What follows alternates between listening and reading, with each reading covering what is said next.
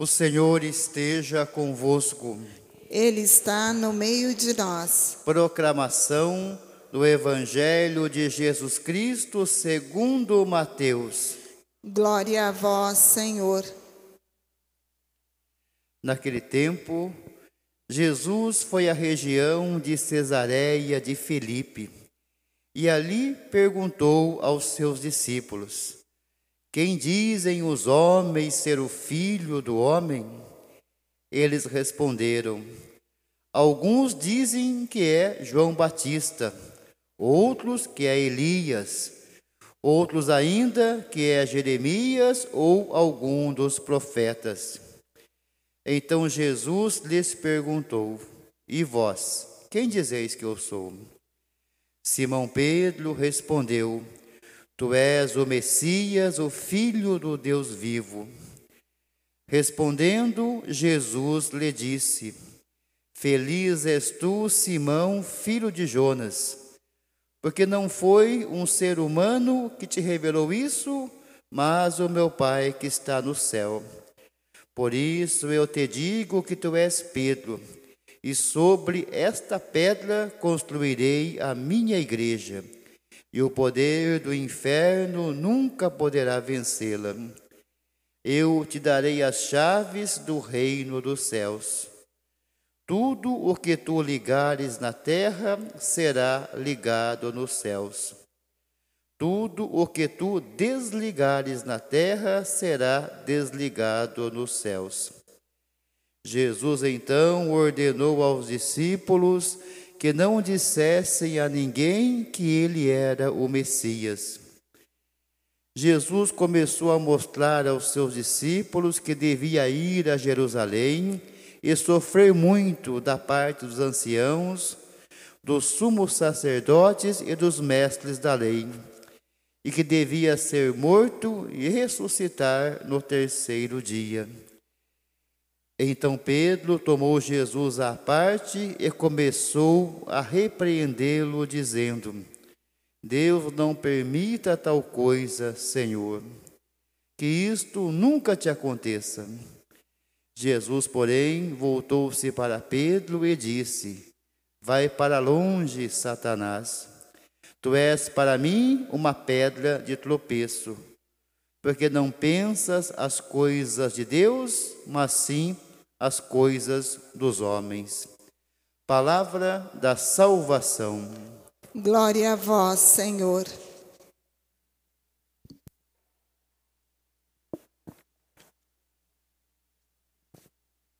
Queridos irmãos e irmãs, refletindo a, a leituras, né, a liturgia de hoje também, do 18 é, quinta-feira do 18 do tempo comum, a liturgia nos convida a compreender a nossa caminhada de fé.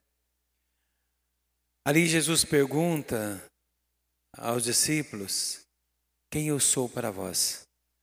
É uma pergunta que Cristo faz para cada um de nós também. Muitos têm uma visão de Jesus não certa. Uns falam que Jesus é o profeta que ressuscitou, outro é o próprio João Batista que ressuscitou, ou algum dos profetas, ou um grande profeta. Mas só Pedro, conduzido pelo Espírito de Deus, consegue fazer a profissão de fé verdadeira. Tu és o Cristo, o Filho de Deus vivo. Então Pedro faz uma profissão de fé com palavras firmes. Quem é Jesus de verdade? Jesus é o Cristo, o Filho de Deus vivo é a profissão de nossa fé. Então Pedro faz uma profissão de fé de realmente quem é Jesus. E por isso Jesus então elogia Pedro. E diz a ele: Não foi um ser humano que te revelou isso, não foi a carne, mas foi o Espírito de Deus que te revelou isso. O Espírito de Deus que te revelou essa verdade. E aí Jesus chama Pedro, né? Dá o nome realmente de Cefas, Pedro, na né? pedra. Que ele seria a pedra de edificação da igreja. no qual toda a igreja seria edificada. Então Pedro passa ali a ser pedra de edificação da igreja. Por isso Simão muda de nome para Pedro. E passa a ser, daquele momento em diante, a pedra de edificação da igreja, o chefe da igreja, o príncipe dos apóstolos, o primeiro dos apóstolos. Mas depois, logo depois, em seguida, Jesus vai mostrar outra verdade, que ele é o servo sofredor. Pedro tinha proclamado lá no começo, na profissão de fé, que Jesus era o Cristo. O Cristo é o servo sofredor, é o Messias. E que na palavra dizia que ele ia sofrer. Então Jesus começa a falar dessa verdade, do caminho de cruz e de sofrimento, que ele ia passar como o Cristo, como o Messias. Pedro, agora, deixando-se conduzir pela carne, pelo humano, não mais pelo divino, mas pelo humano, diz a Jesus: Deus permita que isso nunca aconteça. Jesus manda falar para ele: Sai de mim, Satanás. É para longe de mim, Satanás. Chama Pedro de Satanás, que significa tentador. Porque Pedro não estava pensando agora, não deixando se conduzir por Deus, mas conduzir pelos pensamentos humanos. Porque se o mestre vai para o sofrimento, eles como discípulos iriam também para junto com Jesus sofrer. Então ele pede a Jesus, não compreende isso. Deixa que o humano fala mais alto. E Jesus chama ele então de tentador, Satanás. Aquele que divide do caminho de Deus. Então, Pedro, que lá no começo do evangelho de hoje era pedra de edificação, agora se tornou pedra de tropeço no caminho de Jesus. Mas a gente vê nessa, nessa passagem, é muito importante, nesses dois momentos de Pedro. É muito importante, como em outros momentos que Pedro às vezes vacila, é muito importante para nós que mostrar que Pedro não é uma imagem estilizada, uma imagem de alguém perfeito, a imagem de cada um de nós, humanos, que trazemos pela graça do batismo, somos templo do Espírito Santo, trazemos o divino e também o humano em nós. Então essa passagem pode ver que Jesus, ele não tirou o elogio que ele fez a Pedro, nem a missão de Pedro ele não tirou. Porque ele sabe que nós humanos somos fracos. Muitas vezes, pela condução do Espírito Santo, nós louvamos a Deus. Mas na prática de nossa vida nem sempre é assim. Não louvamos a Deus na prática de nossas vidas. Às vezes louvamos a Deus com palavras, inspirado pela graça do Espírito Santo, porque sem o Espírito Santo não poderíamos louvar a Deus. E pela graça do Espírito nós podemos louvar a Deus. Só que infelizmente muitas vezes a prática da nossa vida não corresponde. Mas humanamente isso é um processo. Pedro também está nesse processo de santidade, nesse processo de crescimento na fé. Pedro já era um homem de fé em Cristo. Já era um discípulo que tinha abandonado tudo que estava ali com Jesus. Mas quando Jesus fala isso, o humano fala mais alto. Muitas vezes na nossa vida também, quando as dificuldades chegam, nosso humano fala mais alto que o divino em nós. E aí, onde louvamos, nós podemos não louvar. Como a gente viu na primeira leitura, o povo amaldiçoando Deus, o povo não entendendo a salvação que Deus tinha realizado em suas vidas. Nós somos muito ingratos com Deus em muitos momentos da nossa vida. Quando acontece uma tragédia, alguma coisa, nós tornamos ingratos a Deus, mesmo que nós acabamos de louvar a Deus. Então, essa passagem é muito interessante por causa disso. Mostra a nossa caminhada de altos e baixos. Nós temos altos e baixos como humanos que somos.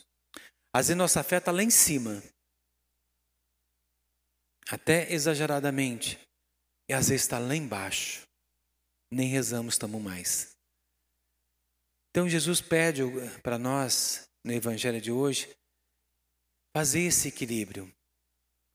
A nossa fé, queridos irmãos, a santidade significa uma linha reta. Fixar nossa fé numa linha reta, sem altos e sem baixos. A nossa vida de fé tem que ser uma linha reta, mas isso só vamos alcançar nosso, quando nós buscamos um caminho de santidade, quando nós de fato buscamos a santidade. Se nós buscamos a santidade, nós iremos viver numa fé fixa, reta. Mas é muito difícil, não é fácil. Nossos altos não serão mais altos, nem nossos baixos tão baixos. Mas quando não deixamos nos conduzir plenamente em Deus, onde o humano ainda fala mais alto em nossa vida, nós vamos ficar nesse alto e baixo da fé.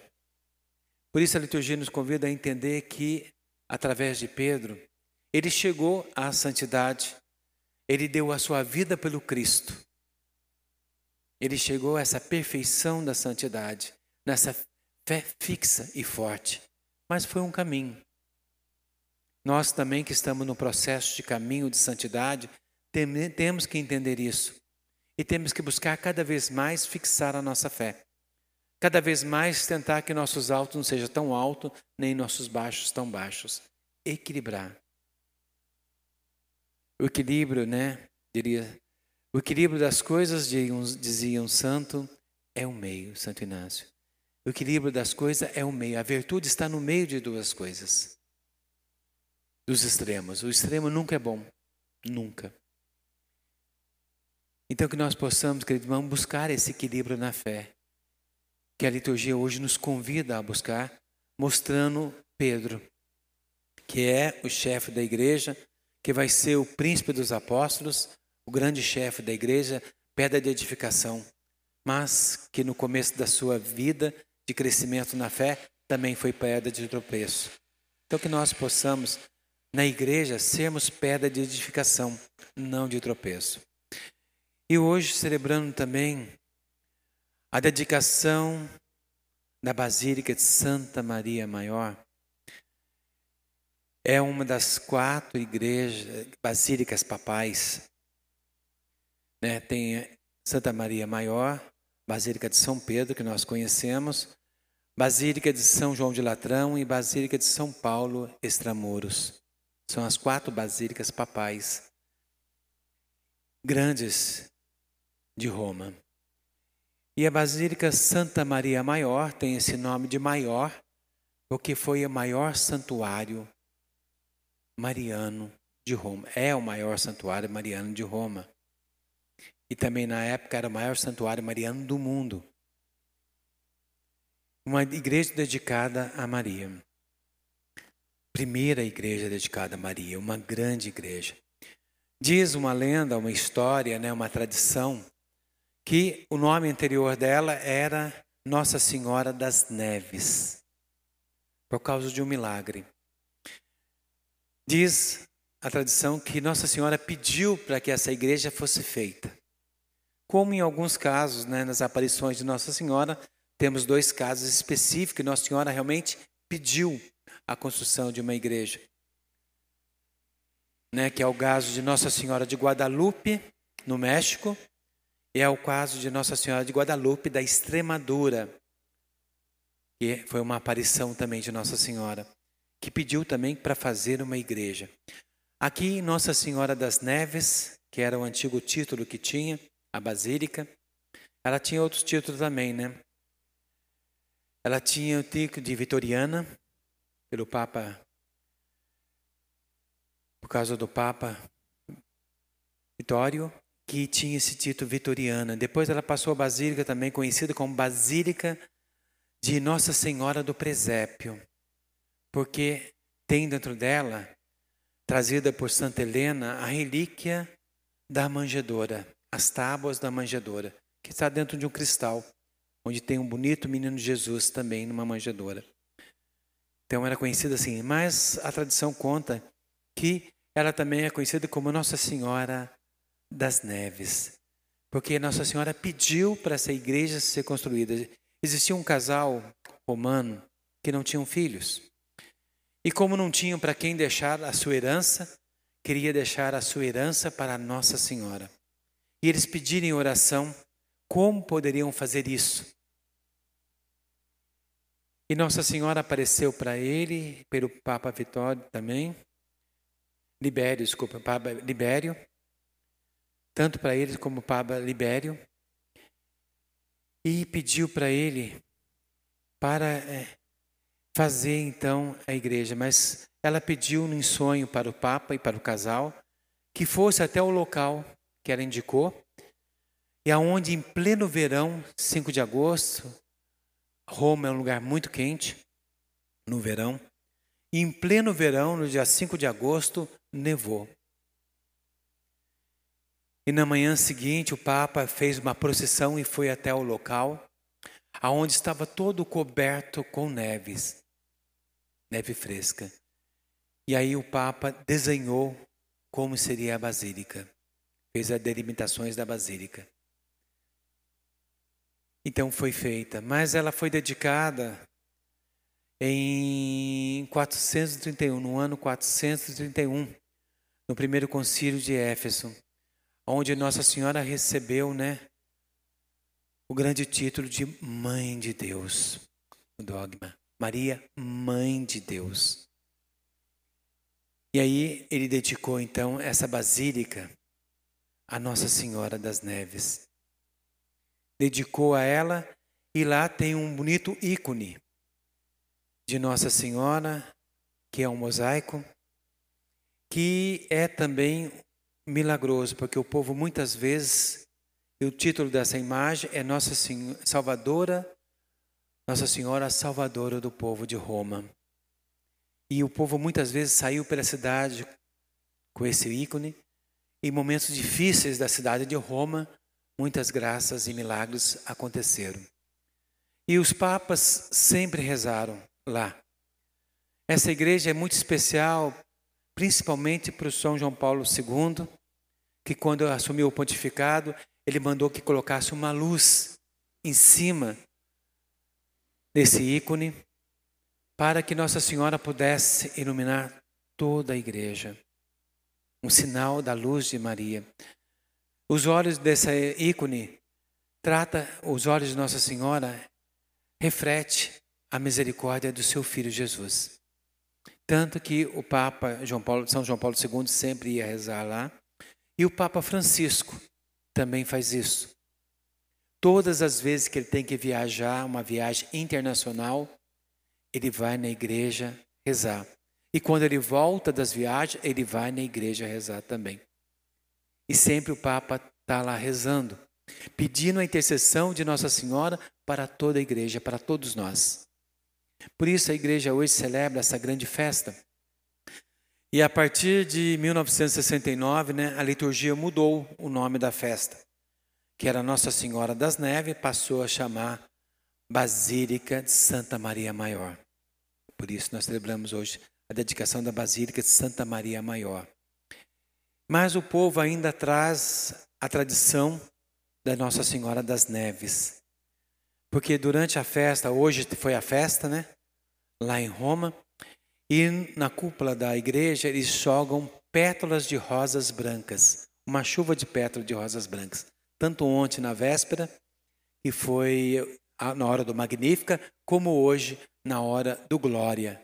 Eles jogaram pétalas de rosas brancas em toda a igreja, dentro da igreja, simbolizando a neve que caía, o milagre das neves. Então o povo sempre lembra, e hoje o Papa também rezou lá, e foi um dia de festa em Roma hoje, e um dia de festa para toda a igreja, porque essa igreja representa também o amor de Nossa Senhora por cada um de nós.